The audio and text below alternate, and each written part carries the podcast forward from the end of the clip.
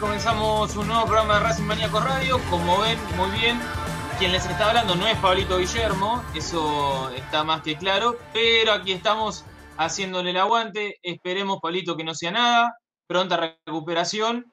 Eh, y bueno, ya les vamos a traer más novedades de cómo va evolucionando nuestro querido conductor del programa y también comentarista de la transmisión. Bueno, eh, hoy vamos a tener un programa bastante cargado porque estamos a dos días del clásico, se vienen cosas importantes. Para Racing no va a ser un partido más, eh, va a ser un partido clave para la continuidad del técnico, ¿no? Eh, entonces, creo que ya lo futbolístico, lo que podemos llegar a hablar del equipo, no queda en un segundo plano. Vamos a estar hablando del 11, vamos a estar hablando de, lo que paró hoy Pizzi en, el entrenamiento, porque ayer dábamos una línea de 5 y también surgía la duda de si em, podía llegar a aparecer una línea de cuatro mediocampistas. Bueno, hoy, en el entrenamiento de hoy, hubo cuatro mediocampistas, hubo alguien que salió de la defensa para mudarse al mediocampo, hay algunos enroques de posiciones, los nombres se mantienen, pero sí hubo modificaciones en el esquema. Les vamos a estar hablando del equipo, vamos a estar hablando de qué puede llegar a pasar en el partido, todo esto va a quedar eh, en el olvido cuando la pelota empiece a rodar, pero a falta nada más que de 48 horas para el arranque del, programa, eh, vamos a estar hablando de esto. Vamos a estar hablando de la reserva también, porque Maru González nos va a traer toda la información, eso lo vamos a estar hablando en un ratito. Quédense también porque tenemos una entrevista. Eh, yo les digo, quédense, vamos a tener un programa más que completo y vamos a estar haciéndole el aguante a todos los que están del otro lado. Les pido disculpas si hoy no leemos muchos comentarios, pero bueno, nos estamos acomodando, estamos saliendo eh, por otra plataforma. Eh, y, bueno, obviamente no contamos con nuestro querido conductor estrella. Ahora sí la puedo saludar, ¿me escucha? ¿Me escuchas? ¿Me escucha, señorita? ¿Me escucha, Mar González? ¿Cómo anda? Sí, ahora sí te escucho, Chinito. ¿Cómo estás? ¿Cómo está toda la gente de Racing que nos está viendo, que nos está escuchando? Día de lluvia perfecto para mirar Racing mañana. Previa del partido, previa del partido de reserva, así que también vamos a estar con esa previa, pero ideal para mirar Racing Maníacos. Ideal, ideal. ¿Cómo llueve una tormenta? Bueno, al menos en zona sur, nuestros pagos está lloviendo bastante intenso, eh, así que qué mejor que estar con unos Matías Aracho de por medio, con unos bizcochitos y mirando el programa. Ya les, les anticipé un par de cosas, vamos a hablar mucho de fútbol, vamos a hablar mucho de, de la formación, de lo que imagina Pizzi, de lo que puede llegar a pasar de la otra vereda, porque también Maru me parece que esta semana del otro lado se está cargando eh, una, una batalla de, épico, quieren instalar como que Independiente va hacia la épica. A ver, está claro que todavía sigue doliendo ese partido, sigue doliendo el haber perdido con dos menos, con una banana de por medio y todas las cosas que nosotros sabemos, pero está claro que la herida está abierta, porque si no estas cosas no hubiesen sucedido, el hablar de la épica, de que Independiente llega diezmado y que todas estas cosas, cuando vemos, y es verdad, perdieron dos titulares, dos. Sosa y Romero.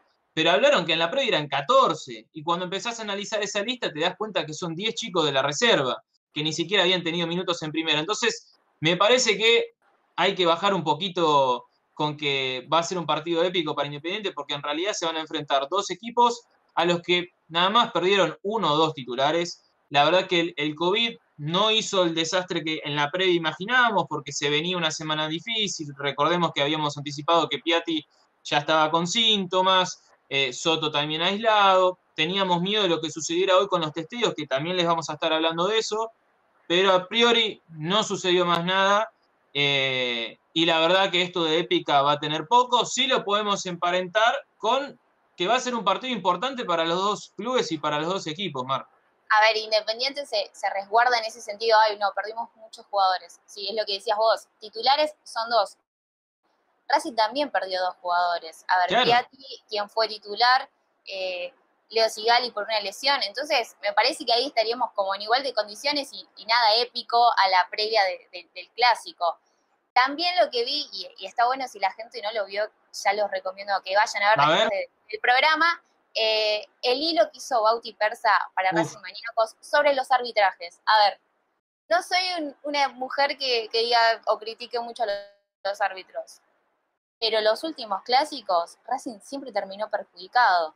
Sí. A ver, eh, la épica fue épica por dos expulsiones de Racing. Eh, me parece que, hay, tener, que hay que tener cuidado de prestar atención a, lo que haga el árbitro en este encuentro y estar atentos. Sí, sí, sí, porque lo primero con lo que se batalló y lo, primero que quisieron instalar fue, fueron por el camino del arbitraje. Y no conformes con eso, después ya empezaban a cargar el tema del COVID y demás.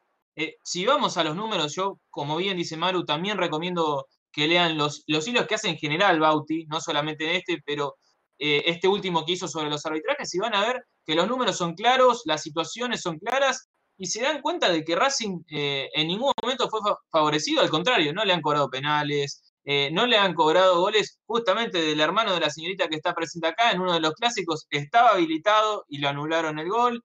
entonces, hablar de que Racing tiene hoy más peso en AFA y por eso lo terminan favoreciendo en los clásicos, muchachos, a Racing desde el 2001 al 2000 15 le dieron un penal solo, creo, en un clásico Avellaneda. Entonces, ya ahí los números se caen, se caen solos. Por eso digo que se está queriendo salpicar de todos lados este clásico de Avellaneda, sobre todo de la vereda de enfrente. Eh, yo les digo que a todos los hinchas de Racing, apártense de eso, no le den cabida, metámonos en lo nuestro, en sí hablar del equipo, un equipo que todavía no encuentra identidad y ahí es donde tenemos que hacer hincapié nosotros. ¿Qué le, qué le falta a este Racing? Si les gusta o no les gusta el esquema, Em, si creen que tenía que haber aparecido otro nombre en este equipo que se prepara para el clásico de Avellaneda, ¿qué harían ustedes con Pizzi? Si el resultado es negativo, si el resultado es positivo, si les termina de gustar, no les termina de gustar el cuerpo técnico. Eh, bueno, vamos a hablar de un montón de cosas.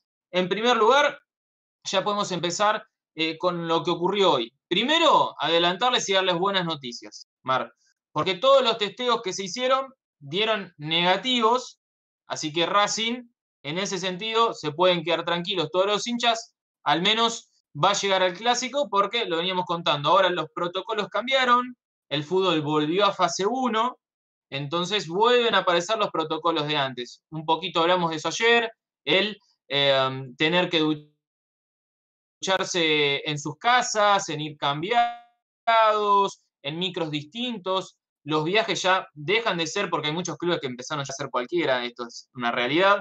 Eh, los protocolos en realidad nunca desaparecieron, sino que los clubes para abaratar costos empezaron otra vez a hacer la de antes. El viajar todos juntos en un mismo micro, compartir salas de almuerzo y cena, bueno, todo eso vuelve a, fase 1 por recomendación del Ministerio de Salud y Nación. Todos los clubes deben sí o sí eh, encolumnarse en este nuevo protocolo que en realidad es el viejo, es el primero otra vez todo por separado, concentraciones en habitaciones individuales, esto no podía estar, no podían estar durmiendo en habitaciones eh, de a dos y lo estaban haciendo. bueno, todos la concentración, eh, me parece que, no sé, cuando eh, Racing juega acá en Avellaneda, no sé si se va a concentrar. ese es un tema que no, está, no sabía bien. No está claro. Sí, hay grises. Claro, si van a ir directo al cilindro horas antes o qué, o qué va a pasar. Hay grises, Mar, en eso tenés razón, porque no, son claros, hay baches en el medio que quedan eh, a, interpretar. Yo imagino dos alternativas, al menos en la previa, una la que marcás vos, eh, que puedan ir eh, dos horas antes, tres horas, cuatro horas antes, pero directamente al cilindro. La otra es que, como Racing tiene acostumbrado, que se alojen en el, Hotel Savoy, pero en habitaciones separadas, no como se venía haciendo, y volver a los protocolos de antes. Así que por ese lado Racing tiene buenas noticias, no hay ningún contagio más. El único caso, o los únicos dos casos de aislamiento son el de Nacho Piatti, sí positivo. Esto fue en la noche de ayer, si mal no recuerdo, o antes de ayer,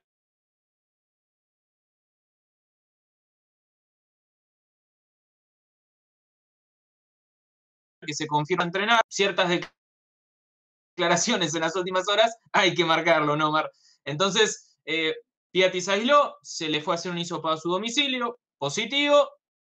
Tenemos que respetar los 10 días de aislamiento y a partir de un nuevo test que va a llegar en ese día 10, ahí se verá si se suma o no. El otro caso es el de Soto, que por contacto estrecho eh, su mujer tiene síntomas, presentó síntomas, entonces directamente eh, aislar al jugador, no porque él lo pueda tener, porque lo veníamos diciendo, Soto tuvo la mala leche de agarrárselo dos veces ya, dos veces. Lo de Soto es, increíble. Y ahora la mujer, está bien, eh, él quizás ya no contagia, supongo, porque uno no sabe todavía, vamos un año de pandemia y todavía no sabemos cómo, qué pasa, cómo es el virus, cómo te ataca, cómo, cómo lo podés eh, dar a los demás. Eh, entonces es raro, pero es increíble. Lo de Soto, la verdad que es una mala suerte. No, lo de Soto es increíble, es increíble. Sí, la verdad que todavía está todo muy atado con alambre, es la realidad. Ustedes saben muy bien que yo lo tuve, ya tengo el alta desde el fin de semana pasado, eh, y el médico que vino a, mi casa a, a, hisoparme y a controlarme, me dijo, sí, mira, a priori sabemos que son tres meses de inmunidad, pero tampoco está confirmado al 100%. Entonces, todavía esta enfermedad tiene muchos, eh, muchos eh, puntos en negro que no se han todavía tratado, que no se sabe mucho, hay falta de información porque es todo nuevo. Eh, así que hasta ahora todo entre comillas. Y lo de Soto, bueno, es un caso también para analizar. Por precaución, solamente por precaución, queda aislado también y va a estar al menos 10 días sin presentarse en el club. Dicho todo esto, ya podemos empezar a hablar un poquito de fútbol, porque hoy hubo entrenamiento, hoy Racing trabajó ya metido y con la pelota de por medio, pensando en el clásico, ayer hubo una mitad de fútbol y algunos trabajos previos con pelota, pero hoy ya directamente eh, preparar lo que va a ser el partido del próximo sábado, cuando Racing reciba en el cilindro de Geneva nuevamente a Independiente. Mirá, Mar, ayer hablábamos nosotros de una línea de cinco, una línea de cinco que estaba conformada sorpresivamente para muchos, para el cuerpo técnico no tanto, porque les gustó mucho lo que hizo Cáceres en River, le gustó mucho lo que hizo Cáceres en River, y apareció Juan José Cáceres de carrilero por derecha. Una línea de cinco que tuvo, repito, a Cáceres por derecha, Ney Domínguez siendo el stopper derecho, el libero fue Novillo, Orban de stopper por izquierdo y Mena. Esa fue la defensa que paró ayer. Con tres volantes, Chancalay, el Facha y Miranda por izquierda, y dos delanteros hasta ahora la primera vez que estuvieron juntos como Copetti y Zitanich. Eso fue lo que paró ayer. Ya sobre el final del programa decíamos que había que estar atentos cuál era o cuál terminaba siendo la función de Neri, si quedaba en la defensa o si pasaba a la mitad de la cancha. Bueno, eh, en el entrenamiento de hoy, en el entrenamiento de hoy se dio este enroque de posición en Neri eh, que algo habíamos insinuado en el programa de ayer. Arias en el arco, Cáceres, dos centrales zurdos, esto para mí es un peligro, es, un peligro, Mar, es un peligro. Yo siendo zurdo no voy para la derecha ni para ir al baño, o sea, siempre para el lado, siempre para el lado de la izquierda, para mí es un peligro y no es usual, pero dos centrales zurdos, Novillo y Orban, no sé quién va a jugar por derecha, sinceramente no sé quién va a jugar por derecha. Yo imagino que va a ir Orban porque es un poquito más dúctil con la pelota, pero es un misterio. Mena en el lateral izquierdo y ahí ya tenés tres zurdos en una defensa. En la mitad de la cancha, por un lado Chancalay, por el otro Miranda. Vamos a estar hablando otra vez de Miranda porque dábamos el pie ayer y decíamos que para mí Miranda donde más había rendido era por izquierda. No sé si bien pegado a la raya, pero sí de interno por izquierda, cuando estaba el Chelo. Em, en la mitad de la cancha estuvo el Facha Gutiérrez, que sigue presente y va a jugar el clásico, pero le acompañó Neri Domínguez. Y ahí ya tenés dos volantes ya más de posición, ¿sí? Ya no es tanto eh, volantes internos y demás, no, no. Ya tenés dos jugadores que conocen más la posición. Y por delante se mantienen los mismos delanteros que para mí son los que van a jugar. Zitanich y Copetti. Mi pregunta para los que están del otro lado es la siguiente, porque eh, a mí Neri Domínguez me parece un jugador fantástico que no, no, puede faltar nunca. Me parece que al equipo le da una claridad y un, panorama de juego que no todos los jugadores lo tienen, ¿sí? Una sencillo lo difícil.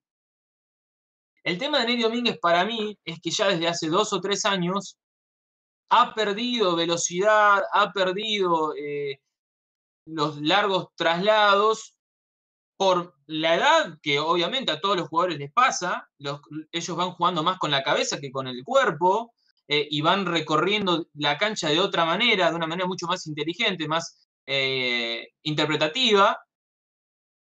Pero sumado a esto, lo físico, también el venir jugando ya hace dos o tres años en una posición, creo que te hace ir perdiendo algunas cosas.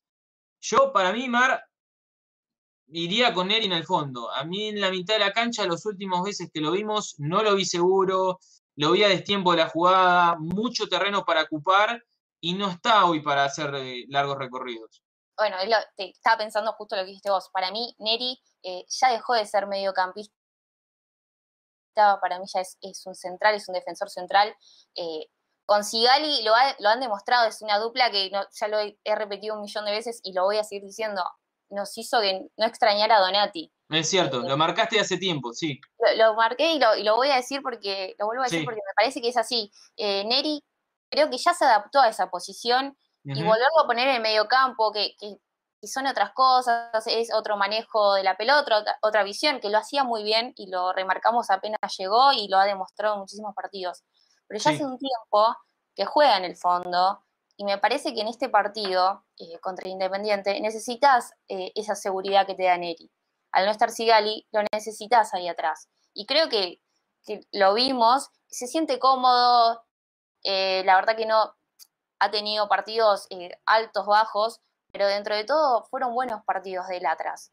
Yo iría como vos, iría con Neri en el fondo y no en el medio campo. Sí, yo creo, creo lo mismo, Mar es bueno el análisis, más allá de que es remontarse en el tiempo. Racing tenía una defensa de las mejores del fútbol argentino, sin dudas, con Donati Sigali. Creo que fue ahí desde donde se, empezó a gestar el equipo campeón, a través de una seguridad defensiva que te daba eh, Sigali con la conducción y el buen manejo de pelota, y Donati siendo un rascacielos que sacaba todo de arriba. En las dos áreas. Eh, porque además le, aportó mucho gol Donati a ese, a ese equipo. Y de repente perder a Donati cuando Racing no se lo esperaba eh, y se imaginaba mantener esa saga con, con años em, y tener que inventar a un central porque Racing no, no. Claro. Fue una, se lo llevaron inventado de alguna manera decirlo. o sea, fue como de obligación. Bueno, Neri, vas a tener que jugar acá porque te necesitamos acá. Y la verdad que lo hizo muy bien, desde un principio lo hizo muy bien y me parece que las veces que volvió al mediocampo eh, no se lo sintió seguro, no se lo vio seguro. Yo creo que pasa por ahí también. Eh, el jugador empieza a palpar ciertas situaciones. Cuando se ve, yo lo vi desbordado. Si quieren elegir una palabra, desbordado. Como que cada vez que el equipo rival atravesaba esa zona de la cancha, él tenía mucho para cubrir, muchos jugadores que le iban por, por ambos costados. Y es cierto que también entre un Miranda que viene queriendo otra vez encontrar su, nivel y jugadores que por fuera Racing no tiene jugadores con mucha marca, Chancalay lo hace por sacrificio y quien le toque por el lado izquierdo lo hacen por sacrificio, pero después no sienten la marca, nos lo dijo, nos lo dijo Tomás el partido pasado. Sí, yo voy para atrás, pero no tanto.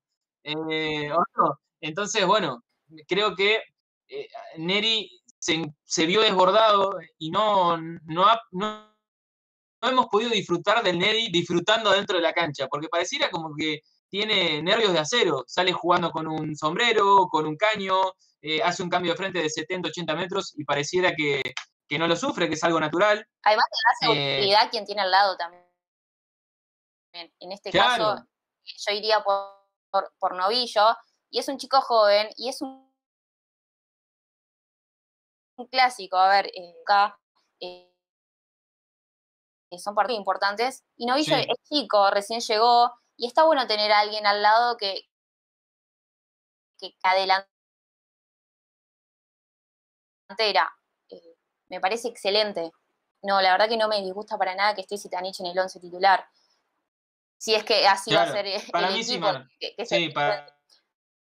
mí sí, para mí sí. Vamos a estar hablando de esto porque quiero hablar de Citanich y Copetti, eh, quiero también hablar del, mediocampo, más allá de la posición de Neri, cómo ven esa línea de tres, esa línea de cuatro. Y justamente Le agradezco ahí a, Alia por, por, pasarnos la consigna, por recordarla. Em, la consigna de esta noche tiene que ver con lo que venimos hablando sobre el esquema.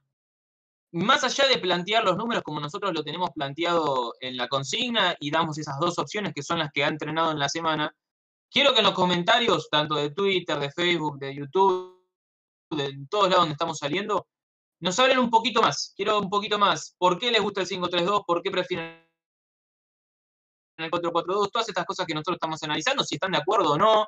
Eh, para eso están, los queremos activos como todas las noches, eh, para generar debate y para, para escucharlos y ver qué, qué es lo que opinan de este Racing en un partido especial, porque podemos estar hablando de, bueno, Racing tiene un amistoso por delante, o son partidos de pretemporada y estamos jugando un poco, no. Acá ya van 8, 9, 10 partidos. Acá se viene un partido más que importante para el entrenador. Que lo decíamos ayer, Mar, no solamente para generar confianza en el hincha y para que de, todo, de una vez por todas Pizzi diga, no, yo soy el entrenador de Racing y los quiero convencer, sino para convencer también puertas adentro. Ahí está el problema y la confianza del entrenador. El, tema de, la confianza del técnico lo dijo él a pocos partidos de que llegó.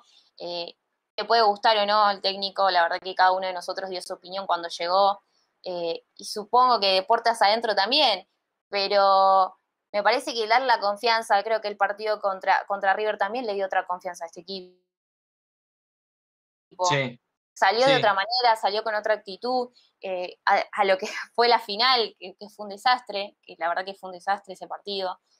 Ese segundo tiempo, fue un desastre. La verdad que en la vuelta, en este partido por torneo con, con River, teniendo un jugador menos, la verdad que está bien, te pueden criticar porque jugaste con línea de 5, porque estaban todos atrás.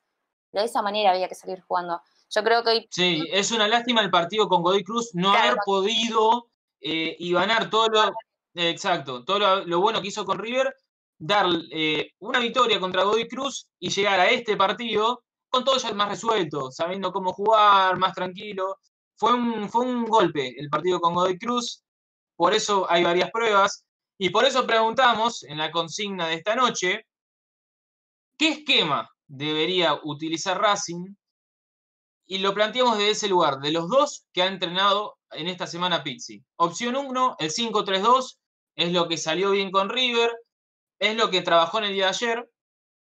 Y el 4-4-2 que trabajó en el día de hoy, con Neri Domínguez y el Facha haciéndose doble 5. Les repito, más allá de votar, que obviamente nos interesa muchísimo su voto, quiero comentarios, quiero leerlos, quiero ver qué es lo que opinan del 4-4-2, del doble 5, del juego, quién cree que le puede dar juego, si Racing pierde juego, si va a atacar por fuera, si prefieren justamente con dos carrileros, qué opinan de la delantera, si era momento del Citanich Copetti, o si preferían a Copetti solo o Copetti con otro acompañante. Quiero leerlos. Y vamos a empezar a leer algunos comentarios porque Fabio Segura nos dice en Twitter, si Independiente, esto también es interesante y lo hablábamos en el programa ayer, y yo decía, cuando Pablito me preguntaba a mí cómo jugar, y yo iba a esperar un poquito a ver también cómo jugaba el otro porque esto hay que tenerlo más eh, presente. Esto es fútbol profesional, no puede decir, nada, yo, yo pienso de esa manera, no, yo juego como quiero y listo, y le impongo en todas las canchas. Sí, entiendo eso, pero también tenés que mirar cómo juega el otro. Si el otro juega con tres, si juega con cinco, si te va a atacar con tres delanteros todo el partido. Bueno, Independiente va a poner tres delanteros y eso también es a tener en cuenta para cómo termina jugando Racing. Y es lo que nos dice Fabio. Fabio nos dice, si Independiente juega con 5 en el fondo, Racing debería jugar 4-3-3. Yo esperaba que vaya por el otro lado, que elija 5 defensores. No, él va 4-4-3. También le, pone la misma formación que Independiente. Em, Vladimir Ilich Lenin, bueno, se ve que es comunista el compañero, nos dice típico pelotazo 9. Pizzi ya probó con eso, no lo va a hacer otra vez. Por eso junta a Zitanich con Copetti. León nos dice, yo prefiero el 4-4-2, pero al no haber un 4, se complica. Me refiero que obviamente ve que no hay un 4 consolidado en Racing, entonces dice que se complica, entonces conviene el 5-3-2. es una buena lectura para hacer. Yo creo que en el 5-3-2 el que mejor podría ir por fuera sería Fari Domínguez, pero también viene, no viene bien. es una realidad, Mar, no viene bien. No, la verdad que los últimos partidos se lo vio muy, inseguro, se lo vio en un nivel muy bajo a, Fabricio. Sí, sí, está. Ah, por eso también sale, sale claramente sale de, este esquema y entra Juan Cáceres. Sí. Me sorprende que no esté Pichut. Debe estar. Bueno. A ver, no, me a ver, digo, me sorprende por, lo que es el partido, ¿no? Claro. Y, y gusta a quien le guste, Iván Pichut tiene, la verdad, un recorrido muy grande acá en Racing y lo sabemos muy bien. Pero el nivel tan, bajo que, debe tener que, Juan Cáceres eh, se pone sobre él en, ya en, contra River, eh, ahora en este partido contra Independiente, Fabricio Domínguez, que no es cuatro natural, eh, también lo ha hecho. La verdad que el nivel de Iván Pichut, por lo que ve el técnico, por lo que uno puede sacar, es que está muy bajo. Sí, es, tres o cuarto en la lista, Iván Pichut. Miren cómo ha perdido relevancia para esa posición, porque el técnico prueba con Esqueloto en primer lugar. Sí. Al, no tener a Esqueloto al 100%, porque esto también es una realidad, venimos diciendo que trabaja a la par media práctica, pero después va a entrenar a un costado, entonces no está al 100% Esqueloto. Eh, y al no tener el 100% al galgo, recurre a Cáceres o Fabricio Domínguez y Pichut no ha entrado ni siquiera en línea de 4 ni en línea de 5. Entonces, estamos hablando de, un jugador muy relegado. ¿Qué nos dice? Eh, Hora Omega nos dice, defendemos mal, uso otras palabras, pero bueno, hay que filtrar. Eh, jugaría con línea, jugaría con dos líneas de 8. Em, estaría bueno, no me da las cuentas a mí, pero en algún partido hubiese sido interesante verlo en cancha. Walter Nutz, que siempre está prendido, le mandamos un abrazo grande, nos dice 5-4-1. Em, bueno, no lo vine trabajando, pero en algún momento se podía eh, en el mismo partido dar, porque Copetti puede bajar, Mar, o Zitanich a veces se puede tirar para atrás y ser un lanzador porque tiene buen pase también. Sí, sí, me parece que, el trabajo de Zitanich va a ser mm. también eso. Va a retroceder un poco. Porque, a ver, sabemos la calidad de jugador que es, pero tiene una edad que, ya no está como para. Está bien, sí, se va a pelear con los centrales porque es Zitanich y sabemos que, va a ser así porque lo ha demostrado en muchos partidos. Pero yo creo que va a ser ese trabajo también. Sí, sí, porque Zitanich no es el nueve goleador que está abajo del arco esperando la última jugada. Es un recuerdo partido con Vélez, sale del área y le tira un pase exquisito a Pichut por encima que termina definiendo Pichut en cancha de Vélez. Y ahí te das cuenta de las condiciones de, Darío Sitanich. No es solamente un goleador, sino también puede asistir tranquilamente. yo me imagino un Copetti yendo más por fuera, a veces yendo a los costados para desbordar, porque eh, Copetti no es nueve, no es nueve. por más que griten y griten, Copetti no es nueve. Claro, lo, hablamos con, con Walter acá, con Walter Ota, y nos lo dijo. Eh, yo llegué acá a Rafaela y Copetti era 4, después fue 8, y terminó jugando de segunda punta, pero 9 nunca, siempre con una referencia, que en el último tramo fue Bieler. Entonces yo pensaba, digo, y entre Bieler y Zitanich hay mm, similitudes. Si tengo que comparar entre uno y el otro, y no, Zitanich es más parecido a Bieler que Copetti a Zitanich o Copetti a Bieler. Entonces, me parece que puede llegar a aparecer una dupla interesante, hay que verlo en cancha esto también, es, fútbol, pero es una buena oportunidad para los dos. Y sobre todo, Zitanich tiene que estar en cancha porque es un clásico. Y sabemos que en los últimos dos clásicos frente a Independiente, a Racing le dio mucho. Muchísimo. Bueno, es un jugador con una trayectoria y sabe cómo se juegan estos partidos. Sabe que son partidos especiales donde en una jugada quizás te cobran algo, esa picardía que, tiene Darío, que, lo hemos visto en muchos partidos. Sí, sí, recordemos el partido en cancha independiente, eh, generando un penal en un partido que no se le había complicado a Racing, pero para darle mayor tranquilidad, en un momento justo del partido, fabrica ese penal eh, y, bueno, le da a Racing una mayor tranquilidad en el partido y después lo termina definiendo con el gol que ya sabemos. Se están dando cosas muy lindas en el último, en el último tiempo en los clásicos. Eh, y Sitanich para mí tiene que estar por todas estas cosas, más allá de lo futbolístico. Eh, creo que es un jugador con mucha viveza, de mucho recorrido, que las batallas te dan estas cosas. Tantos partidos encima te dan este plus para jugar este tipo este tipo de encuentros. Es interesante ver qué es lo que sucede con ellos. También si, si Chancalay da ese paso hacia adelante. Porque me parece que eh, eh, esperamos mucho de él. Creo que el cuerpo técnico confía demasiado, porque si no, no sería el jugador hoy en Racing Mar con, más minutos encima. Es un poco el Fertoli de Becasese, ¿o no?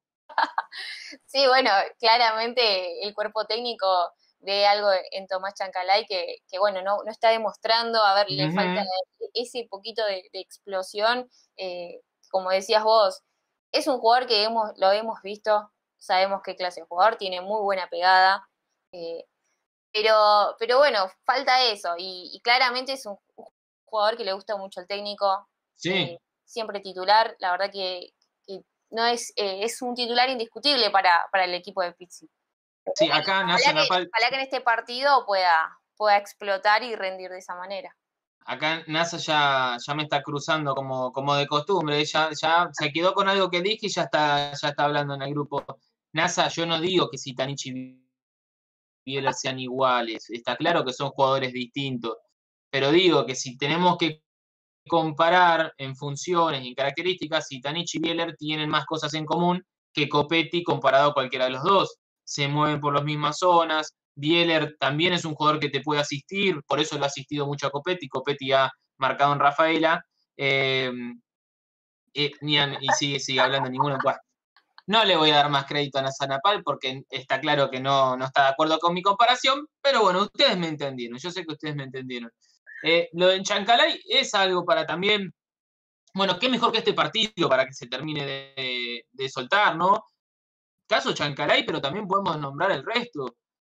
Para el Facha va a ser un partido muy importante, porque él, él quiso quedarse en Racing, no para jugar eh, en Copa Argentina. Eh, vamos a hablar con, sinceridad, el Facha quiso quedarse en Racing para estar en estos partidos, para que digan cuando Pizzi el viernes o el sábado a primera hora del equipo, lo nombre a él y sea primera opción y que al poco tiempo de estar ya se haya ganado un lugar, también me pueden decir, no hay muchos en esa posición. Y es cierto, es, una realidad también, porque si hoy estuviese bien el Chelo Díaz, me imagino que sería titular indiscutido, creo. Ahora, más allá de esto, eh, el Facha se ha ganado un lugar, se ha ganado un lugar en la consideración del técnico, y más allá de, del partido con Godoy Cruz, que creo que no estuvo bien, no estuvo bien, se lo vio eh, nervioso, en el primer tiempo falló en la salida y le dio la posibilidad de Cruz de contras. Me parece que para el Facha es un desafío importantísimo. Él ha jugado mucho esto en inferiores, pero jugarlo en primera es otro tinte, es otra intensidad, es otro estallido que se va a dar con un resultado positivo o negativo. Y para Miranda es un partido también para decir, eh, no me olvidé, ¿eh? no me olvidé cómo se jugaba, sigo siendo el mismo Miranda y acá estoy. Pero a ver, no sé, Chino, si vos coincidís con la entrada de, del Facha Gutiérrez al equipo, ¿Miranda no, no volvió a levantar ese nivel? ¿No crees que levantó? Para mí, la verdad que, a lo que veníamos viendo, lo que estábamos viendo con ese mediocampo bastante, bastante raro, porque la verdad que no estaba funcionando, no había directamente el mediocampo, los rivales pasaban como querían, manejaban el mediocampo como ellos querían. Creo que con la entrada del Facha al equipo le dio otra cara al juego de también de Lolo Miranda. Se ve más seguro, se lo ve más libre. Eh, la verdad que para mí eh, el ingreso del Facha Gutiérrez al, al, 11 de Racing fue fundamental. Sí, También porque eh, e, es muy vital para lo que hace Miranda en el equipo tener a alguien atrás, saber que él está tranquilo porque hay alguien atrás. no, es muy, no hay mucha ciencia en esto. Si ustedes recuerdan muy bien, el, mejor nivel de, Miranda fue cuando tenía el Chelo Díaz atrás, y esto se da por, eh, por una, tranquilidad creo que él tiene, también por, por un entendimiento dentro de la cancha, el respetarse ciertas zonas, eh, el no tener que, cargar con la responsabilidad de que si lo pasan a ella directamente tienen que enfrentar a la defensa y al arquero. Creo que hay un poquito de todo. Eh, y hasta acá mm, es cierto que Miranda ha levantado, y creo que lo mejor de Miranda en este último tiempo se vio con Argentino Junior, más allá del gol, saco el gol. Creo que jugando con el facha, pero él más recostado sobre el sector izquierdo, siendo un interno izquierdo y, generando por ese lado, con todo su perfil de frente, ahí es donde vemos al mejor Miranda. Creo que por eso también Pizzi en estas dos formaciones lo ha ubicado por ese sector, porque si damos otra vez la línea de 5 con tres mediocampistas, es el interno, el interno izquierdo, y si damos la formación de los cuatro mediocampistas, es el volante por izquierda. Entonces me parece que Pizzi esto lo, sabe muy bien, eh, y mismo con BKC, porque cuando BKC lo quiso poner de 5, no rindió, Mar, porque en, en Defensa y Justicia sí, es cierto, había rendido y le había dado crédito. Pero después en Racing no había rendido de 5. Y cuando aparece el Chelo ganándose la confianza de BKC y Miranda yendo de interno izquierdo, ahí vimos lo mejor de Miranda. Me parece que, que ubicándolo así, coincido totalmente en ese sector a, Lolo Miranda, eh, es donde más rinde. Me parece que, en este partido también eh, quizás se pueda llegar a definir un once titular que no tenemos o una idea de juego que todavía no tiene, no encuentra, no encuentra Racing. Y no te digo que siempre sea el mismo esquema, porque, a ver, los rivales son diferentes, te pueden jugar eh, de diferente manera, eh, tienen jugadores diferentes, no puedes jugar todos los partidos de la misma manera, ojalá fuese así, pero no se puede. No se puede, a ver, a veces tienes que jugar con línea de 5 atrás, o con línea de 4, o con línea de 3, o, como sea, pero porque te tenés que adaptar. Pero yo creo que, que en este partido me gustan los nombres que aparecen. La verdad que con la línea de 5 me, yo me siento cómoda. Creo que Racing puede. Me parece lógico que puede poner. Me parece que no, no, a ver, podemos cambiar algún que otro nombre por gusto, pero me parece que hoy es lo más lógico que puede parar, Mar. Es lo más lógico. A ver, hemos visto partidos de Independiente. Eh, sabemos cómo juegan los delanteros, sabemos los rápidos que son por los costados también. Ahí, ahí está, es algo interesante eso que marcas, porque este, este último Independiente de Falcioni, que se ha reinventado porque eh, ha cambiado mucho, ha cambiado muchos técnicos, están atravesando momentos que nosotros atravesamos en otras épocas y por eso tenemos que, verlos como espejo y no repetir todo lo, mal que se hizo eh, y, bueno, en tratar de enderezar el barco lo más posible. Y ahora sí, hablando de fútbol, Independiente ha caído en tres delanteros con dos eh, extremos rápidos por fuera. Ha recuperado a Palacios, que en su momento en el primer paso no había rendido en Independiente y ahora sí. Y también a Menéndez, un caso muy parecido. Menéndez no había tenido un buen paso al principio y ahora pareciera ganarse un lugar. Si me preguntas a mí, creo que ante tres delanteros y dos que son muy rápidos, creo que la línea de cinco sería lo más lógico pero no pensando solamente en lo que pueda hacer Independiente, porque si no también los obligás a ellos a retroceder hasta la mitad de la cancha o más. Entonces ya no van a estar preocupados solamente por atacar, porque si Mena no solo es un eh, lateral volante, si también termina siendo extremo, como muchas veces lo es Mena, por una característica propia que tiene él, porque tira muy buenos centros y por todas las aptitudes que conocemos de Mena y Cáceres hace lo mismo por derecha, ahí ya Palacios y Menéndez no van a estar muy van a estar eh, cómodos, libres. Claro, no van a estar como si pensando solo en el arco de enfrente. Van a estar pensando también en lo que van a tener que hacer hacia atrás. Entonces, me parece que la línea de 5 es lo más lógico. De todas maneras, los nombres están confirmados. Para mí van a ser esos. Van a estar, va a estar Arias, va a estar Cáceres, va a estar Domínguez, Novillo, Mena, eh, va a estar también Orban, Facha, eh, Chacalay, Miranda, Copetti y Zitanich.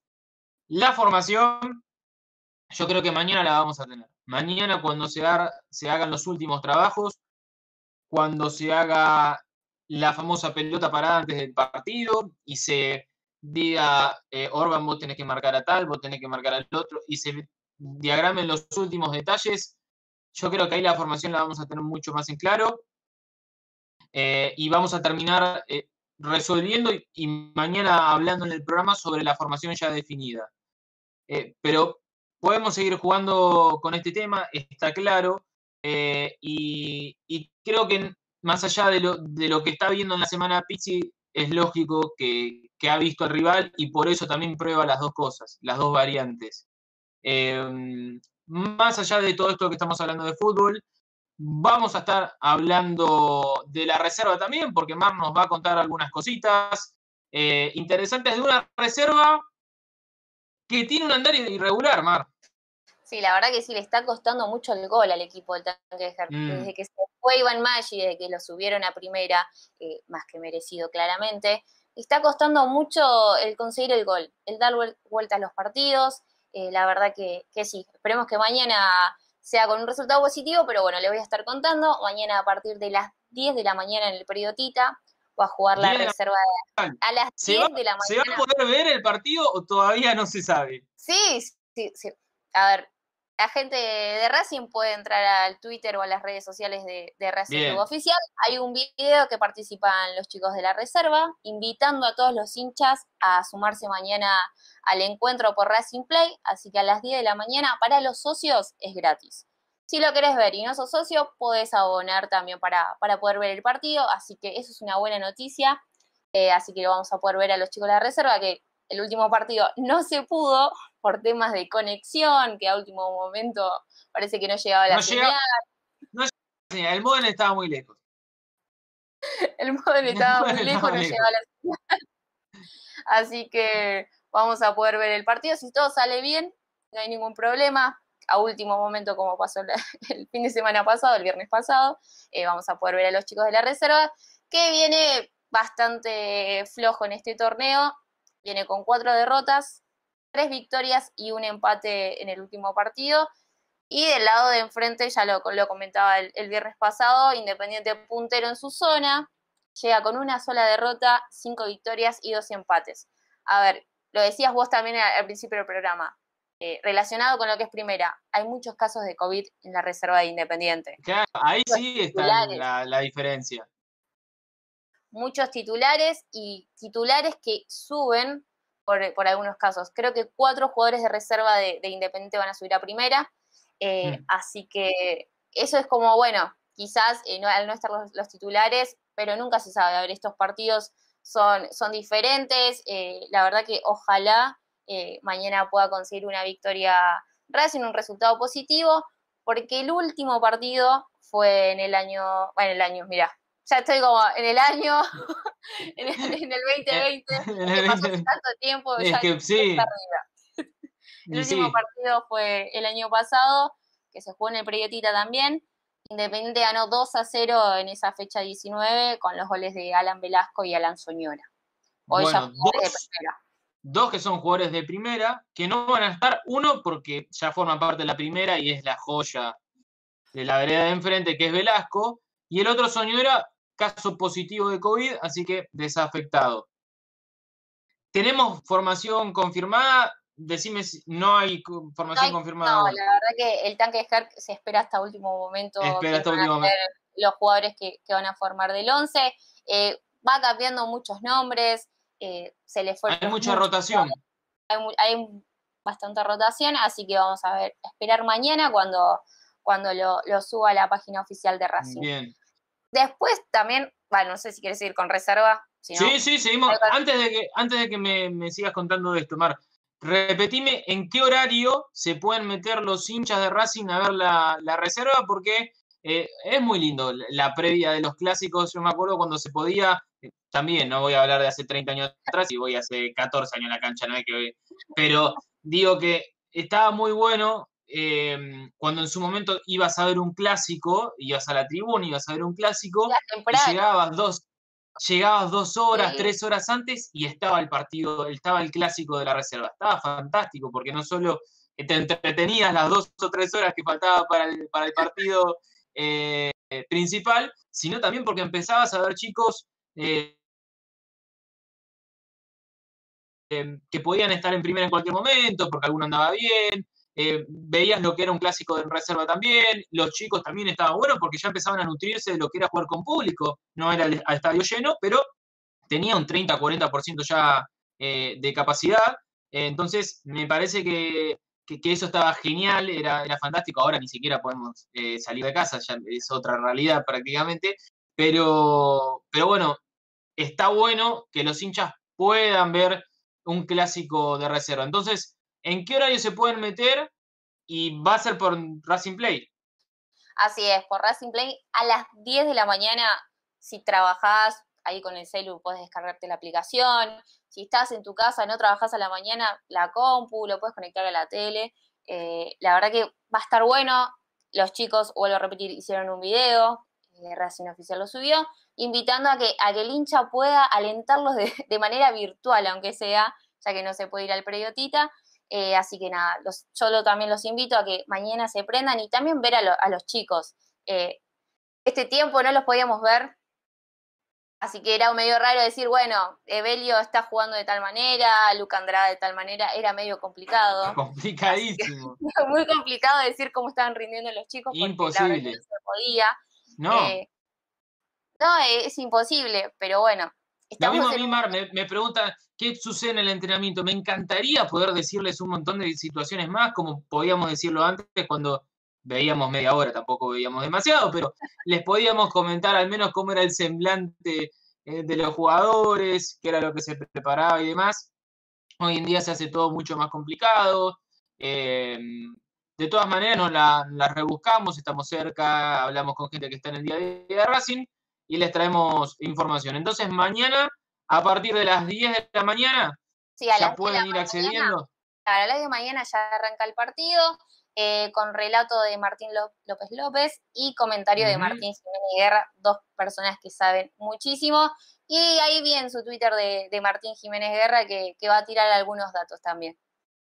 Muy bien, muy bien. Bueno, atentos entonces a todos los hinchas de Racing.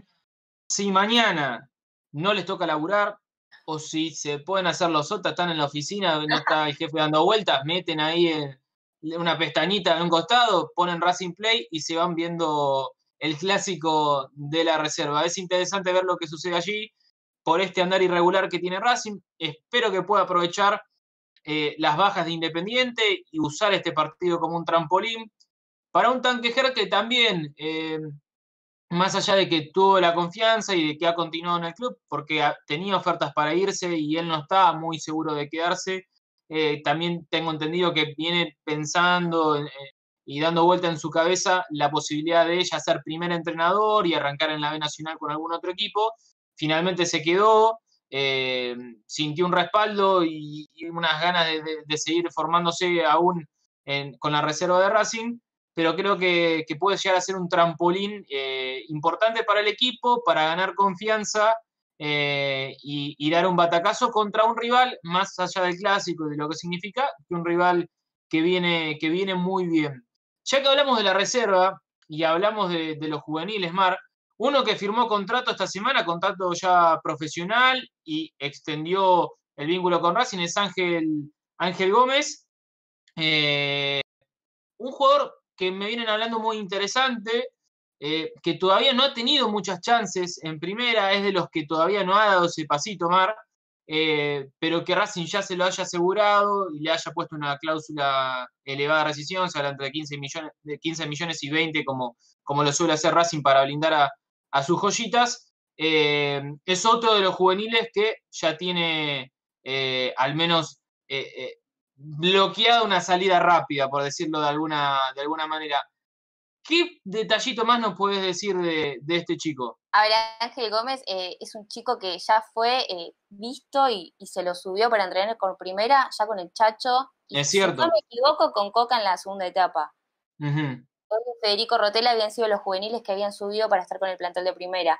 Así que imagínate ya hace cuánto estamos hablando que es un chico que que demuestra la, calidad de jugador, es un enganche, puede jugar de extremo, eh, de 19 años. La verdad que, seguramente... es chico todavía. Sí, es, muy chico. Es chico. Eh, así que la verdad que es un paso muy importante que Racing pueda eh, blindar de, alguna manera a jugadores de este, de este tipo. ah, les cuento, tiene, eh, firmó contrato hasta diciembre del 2025 y tiene una cláusula de 20 millones de euros. Ahí está, bien Mar, bien rápido ahí encontrando los números para dar los detalles. Eh, bueno, estamos hablando entonces de una, una, cláusula elevada. Racing está acostumbrando eh, a, realizar este tipo de contratos y, de firmar estas cláusulas porque estamos viendo con más naturalidad el hecho de que ya los clubes no vienen a buscar jugadores de 19, 18 años, ya directamente vienen a buscar eh, y a ver chicos de 14, 15, 16 años. Entonces, eh, las cláusulas ya empiezan a ser desde hace tiempo en Racing eh, de 15, 20 millones para arriba. Bueno, Entonces, Machuca que le hicieron contrato, Racing hizo contrato en edad de séptima. Claro, claro, bueno, ahí tenés ya un antecedente, ahí ya tenés un antecedente eh, de algo que en el fútbol argentino en los últimos años se está dando cada vez más seguido. Eh, Garré creo que fue uno de los primeros en irse tan joven. Eh, Boca ha tenido casos también con Valerdi y demás. No llega ni siquiera a debutar ni en reserva ya. Antes hablábamos de que no debutaban en, primera, ahora ya estamos hablando de que ni siquiera en reserva debutan y se van a Europa. Por algo se da este tipo de, de contratos cada vez más temprano eh, y con cláusulas cada vez más elevadas. Eh, en el partido de San Lorenzo y Santos, para dar un, paralelismo, eh, la joyita esta nueva que tiene Santos, que ahora me olvidé el apellido, 16 años hizo un gol en la Copa Libertadores, es el, chico más joven en, convertir en la Copa Libertadores, tiene una cláusula de 100 millones en Brasil. Para que se den una idea, la diferencia de mercado que hay entre Argentina y Brasil, por algo también hay un éxodo importante de jugadores de acá a, irse a, Brasil porque es un mercado completamente distinto y Brasil hoy en día tiene contratos europeos y cláusulas europeas. Recordemos que, que Lautaro hace tres años atrás, dos, tres años atrás, firmó con el Inter esa cláusula. Estábamos hablando de que en Brasil están poniendo cláusulas que maneja el Inter, que maneja el Manchester United.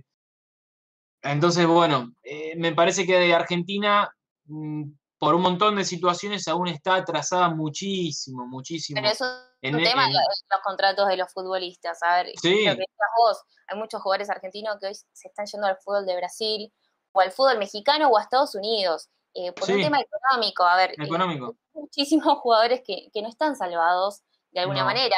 Algunos piensan, bueno, es jugador de, de Racing, seguro que gana millones. No, a ver, es el, fútbol argentino no se separa de la economía argentina. Claro. no es diferente. Es muy, claro. lugar. Eh, el país está, está mal, está en una situación económica muy mala, y los clubes también.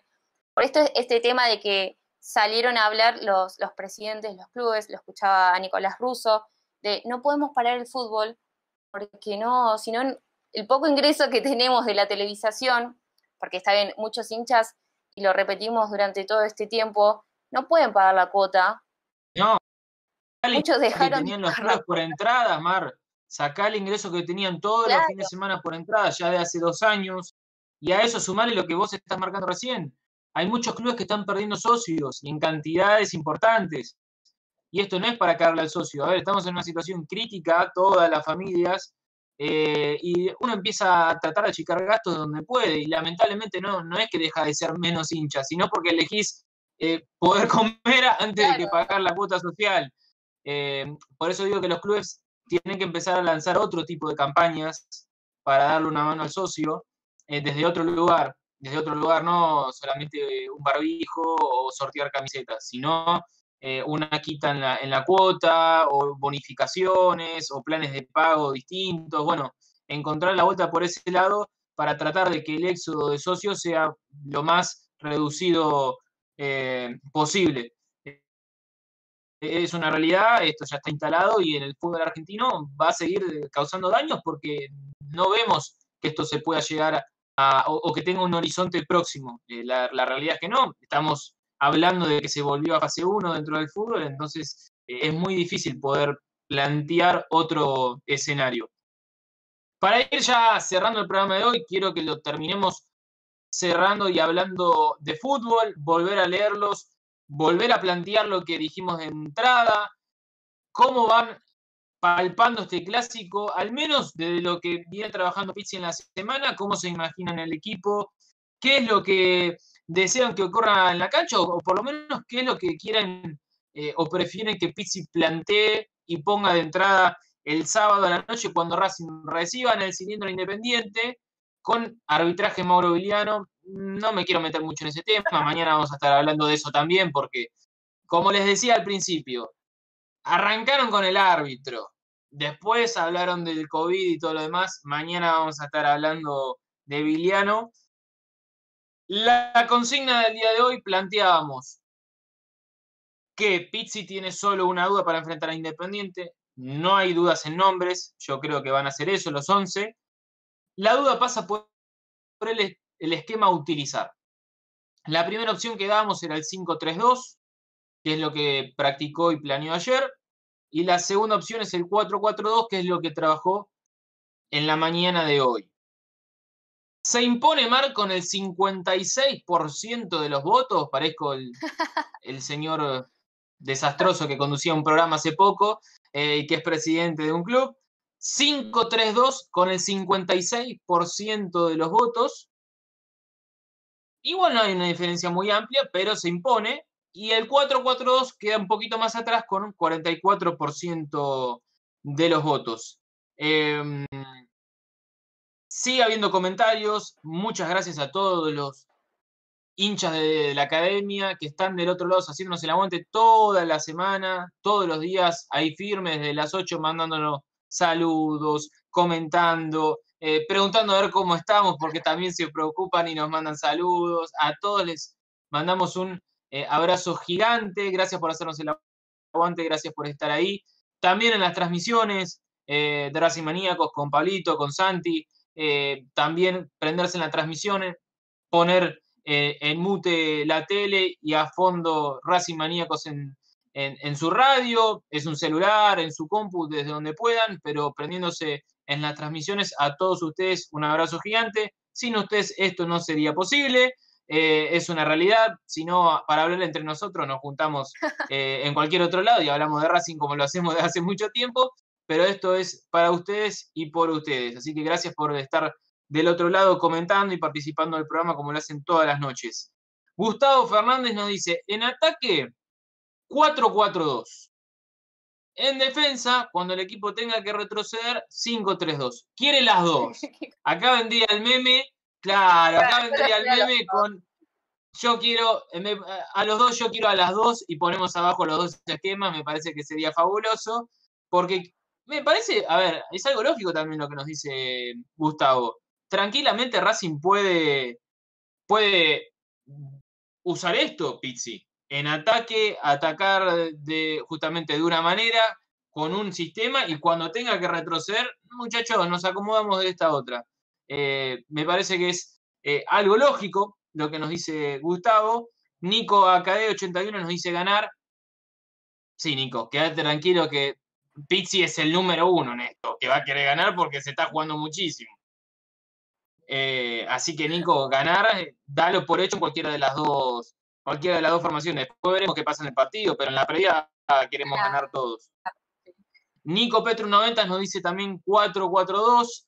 Eh, bueno, está bastante repartido, en los comentarios al menos está bastante repartido. Hay algún 3-4-3 que se, que se cola por ahí, pero la verdad que está bastante, bastante repartido en, la voz mm, del hincha. Ahora sí, para cerrar, quiero escucharla a usted, señorita Mar González. Más allá de lo que me dijo al principio del programa, algunas decisiones y demás, ¿se queda entonces con el 5-3-2 y le gustan estos nombres o algún cambio usted plantearía?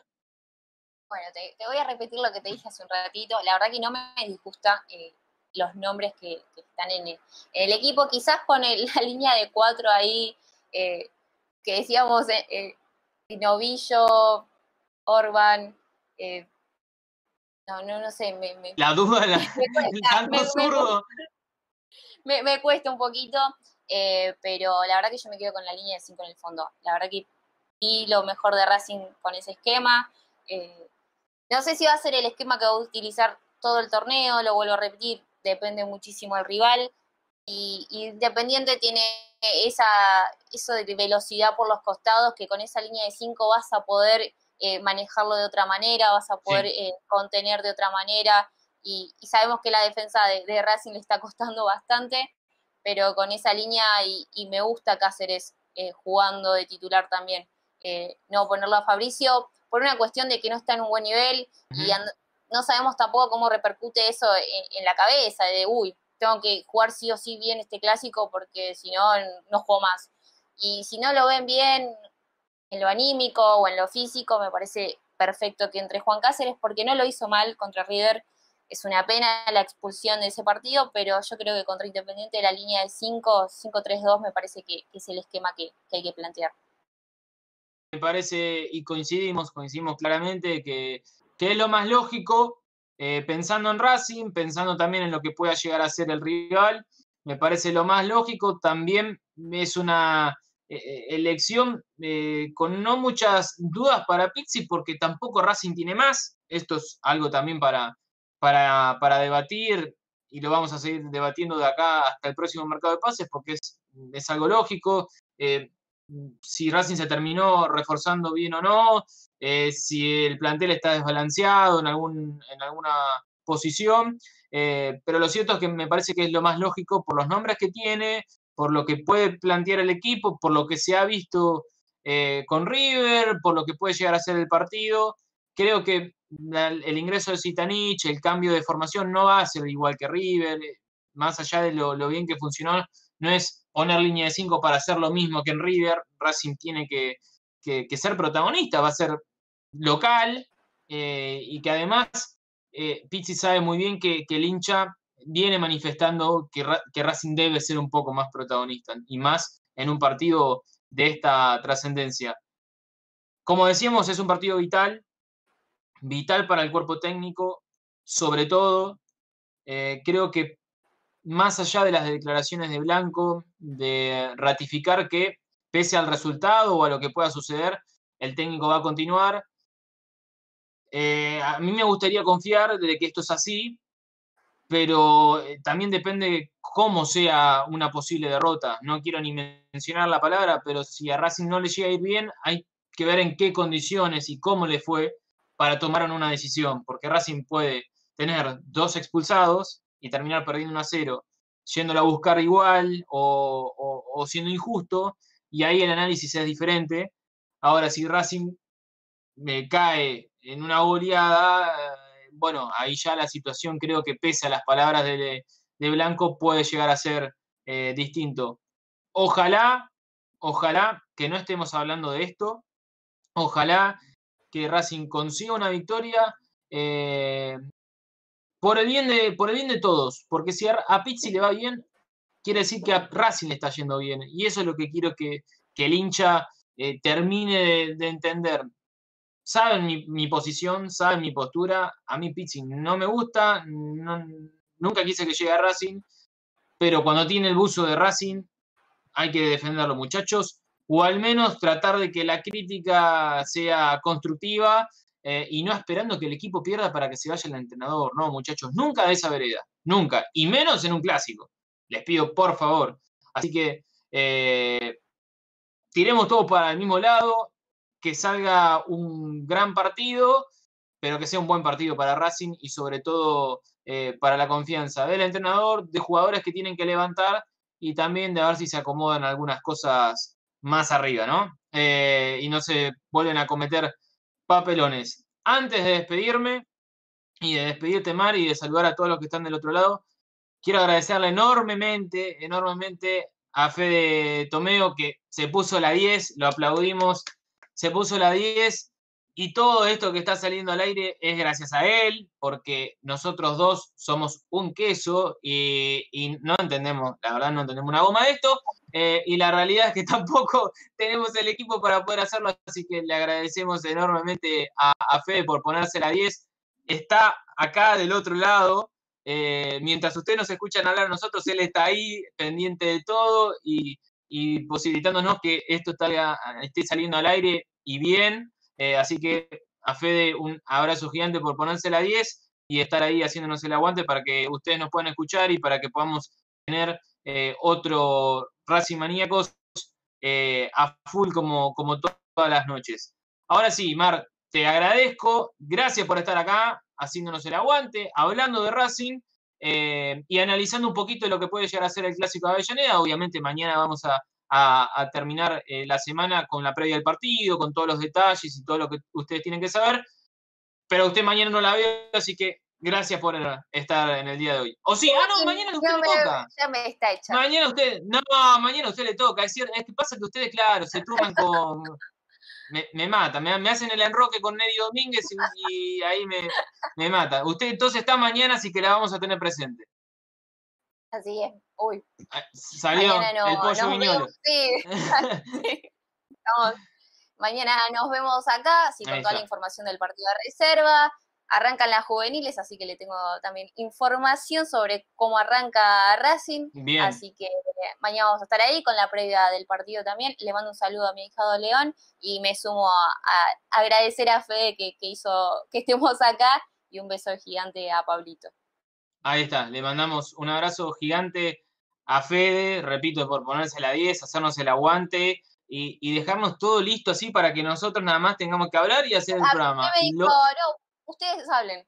Ustedes, ustedes, hablen que les gusta hablar, ustedes hablen, yo me encargo de lo más importante, porque, repito, más allá de lo que nosotros podemos contarles y analizar y todo, el laburo más importante está en lo que hoy está haciendo Fede y en los chicos eh, producción que nos dejan todo impecable, nos dan datos, estadísticas, cualquier detalle están ahí presentes en el WhatsApp marcándolo, así que eh, es un gran equipo, el que está detrás de cámara que ustedes no lo ven y sin el laburo de todos ellos esto no es posible. Gracias Mar por estar, entonces nos reencontramos mañana, vamos a estar hablando obviamente de la primera y del partido que se viene trascendental como lo planteamos eh, en el día de hoy, con todos los detalles de lo que puede ocurrir en el entrenamiento mañana, con definiciones o no. Vamos a ver si ya podemos confirmar eh, la formación, los nombres ya se los voy confirmando desde hoy, pero a ver si ya tenemos confirmada la formación y con los últimos detalles de cara al clásico. No solo esto, sino como bien adelantó Mar, vamos a tener información de la reserva, de qué es lo que ocurrió en el partido, si Racing pudo dar un paso hacia adelante y, vencer a Independiente, qué pasa con las juveniles también, porque vuelve a rodar también la pelota en las juveniles, con muchos protocolos, no en el mejor momento, pero arrancan las juveniles otra vez, así que vamos a tener también todos los detalles de las juveniles con la señorita que está acá al otro lado haciendo el aguante. Así que mañana programa más que completo. Seguramente también con algún invitado que hoy no pudo estar presente, pero vamos a estar gestionando todo para mañana. Quédense tranquilos y esperemos con la vuelta de nuestro conductor estrella. Esperemos que lo de Pablito sea una nanita nomás, una, una mala noche, que haya dormido mal y se levantó un poco con, con nanas y que mañana esté presente Ojalá que lo de Pablito no sea nada. Como dijo Mar, le mandamos un, abrazo grande eh, a nuestro conductor estrella y a nuestro comentarista también de las transmisiones. Esto ha sido todo por hoy. Nos vamos a reencontrar mañana desde las 8, como siempre, desde las 20 hasta las 21 y un poquito más, porque es así, a veces nos copamos, hay muchas cosas y nos extendemos un poquito. Eh, así que mañana nos reencontramos eh, a las 20 en, Racing Maníaco, como siempre, en Twitch, en Facebook, en Twitter, en YouTube, en todos lados donde estamos saliendo, multiplataforma. Y gracias, gracias a ustedes, a ustedes por estar del otro lado haciéndonos el aguante. Esto ha sido todo por hoy. Gracias por estar del otro lado. Nos reencontramos mañana con más Racing Maníacos.